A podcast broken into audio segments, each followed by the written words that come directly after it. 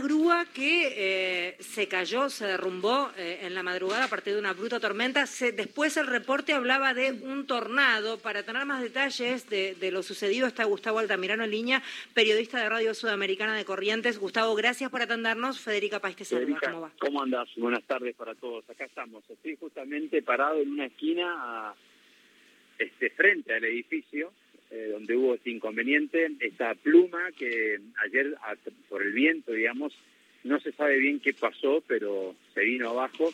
Eh, recién hablaba con uno de los eh, operarios, porque la obra sigue, digamos, están trabajando, están haciendo unos, algunas tareas.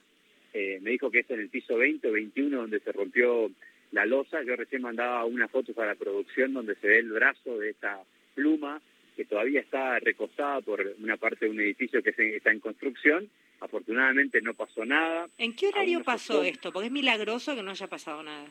Mira, esto pasó a la tarde. Ayer, mira, eh, se habla de un tornado, pero en realidad acá en Capital, en Corrientes Capital, hubo un viento muy fuerte, hubo una tormenta, pero no, no estamos en condiciones de hablar de un tornado. Sí, por ahí hubo una cola de tornado en San Luis del Palmar, que es una localidad que está a 20 minutos acá de la capital, y probablemente la cola o lo que haya, este, lo, que, lo que se produjo de ahí eh, hizo que haya vientos muy fuertes a 50 kilómetros por hora acá en la capital. 50 kilómetros en la superficie, o sea que imagínate a 20 metros, a 20 pisos de altura, eh, seguramente era mucho más intenso ese viento.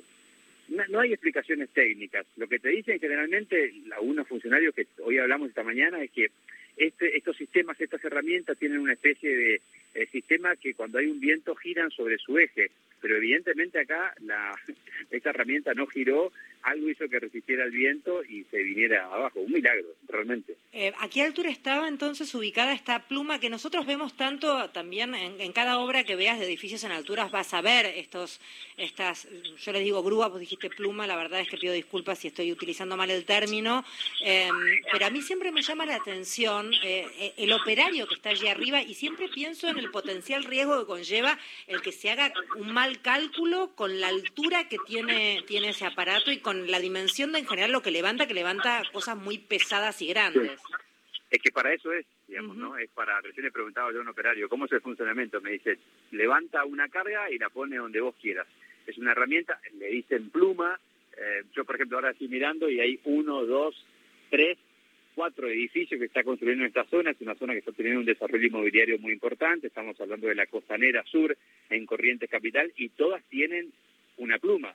Es decir, ¿por qué las otras tres no tuvieron problemas y es así? Bueno, va a tener que ver el, peritaje determinar qué pasó, si es que hubo o no alguna negligencia. Hasta hoy no había ninguna denuncia, hubo tres o cuatro familias que fueron evacuadas eh, y están alojadas por la empresa que está haciendo la construcción en el Hotel Turismo acá de la ciudad, pero bueno, eh, vos, ves la, vos viste, Federica, lo que fue, el video. Busquen el video, sí, para todos los oyentes, busquen el video porque parece de una película de esas de acción, de catástrofe que, uno ve. Sí, sí, sí, sí. Eh, Gustavo, y afortunadamente, evidentemente por la tormenta no había nadie en la obra, entiendo. No, me dijo el operario que a las 5 de la tarde se habían ido todos. Se trabajaron ayer, que hasta las 5 de la tarde y después se fueron. Esto arrancó tipo 6. además tuvo esa característica de fenómeno este tipo tornado, porque mm. fue eh, se, se, oscureció la ciudad en 10 minutos y empezaron a soplar esos vientos que, como pasa también, esta es una ciudad bastante grande, tuvo algunos lugares donde hubo mayor intensidad de, de viento y otros no tanto. Y esta zona de la costanera es bastante despejada, digamos, eh, vos tenés el río muy cerca, es abierto, seguramente que acá entró el viento con mucha velocidad. Em, ya que estamos, ¿cómo vienen con las lluvias? Te aprovecho, Gustavo, para actualizar un poco la cuestión climática y la enorme sequía y todo lo que eso conlleva, ¿no? Mirá, en este momento estoy acá parado sobre pasto seco, es increíble, realmente lo que llueve eh, no alcanza, llueve muy poquito, seguimos con el mismo contexto. Claramente, Federica, estamos mucho mejor que febrero del 2022 pero no es bueno el panorama, ¿no? O sea, no, no se están produciendo tantos incendios como hace un año atrás, pero igual, la, los primeros 10 días de febrero fueron muy intensos, con muchos pocos signos, y sinceramente, sí, eh, la, situación no cambió, hasta que no llueva, pero que no llueva con intensidad, no 20 milímetros, que llueva de verdad, no vamos a poder salir de, esa situación. Y tenemos que seguir eh, hablando de incendios, ¿verdad?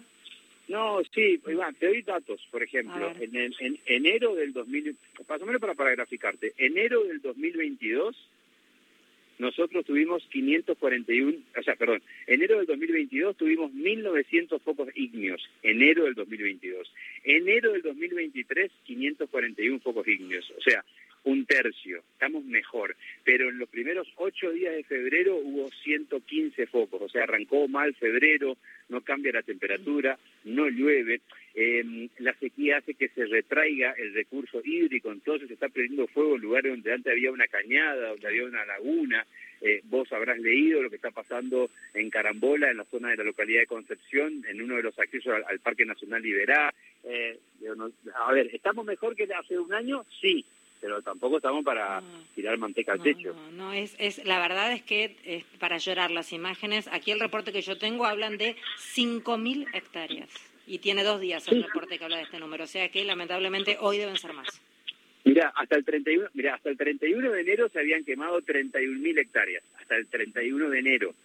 Eh, me decía mm, Eulogio Márquez, Obvio Márquez, director de defensa de la provincia, me decía hace unos días, ya, ya habla de 40.000 hectáreas consumidas. Digo, eso, eso no tenés un minuto a minuto, pero, más o menos está haciendo un seguimiento con el INTA, la provincia también hace lo suyo y, y bueno, el tema no, no cambió. Ahora nosotros estamos con esto del temporal, acá muy cerca, ya que estamos a Gregos, tenés tiempo, eh, acá cerca en San Luis del Palmar, hoy fue el gobernador de la provincia, porque acá en Capital se cayó un árbol de un auto, voló un techo, y esto lo de la grúa o lo de la pluma fue como la noticia, que afortunadamente no pasó nada. Pero acá cerca, en San Luis del Palmar, que está a 25 minutos de la capital, sí hubo personas heridas, de hecho todavía hay una señora que está internada, que le cayó un granizo, hoy la visitó el gobernador, estuvo con el intendente Remy Buján recorriendo la zona, porque también eh, hay que ver, volaron techos, cayeron postes de iluminación, bueno, todo lo que pasa cuando sopla un viento así. Eh, gracias por hablar con nosotros, Gustavo, y, nada, ojalá, ojalá eh, llegue la lluvia, que es básicamente lo más, lo más ansiado.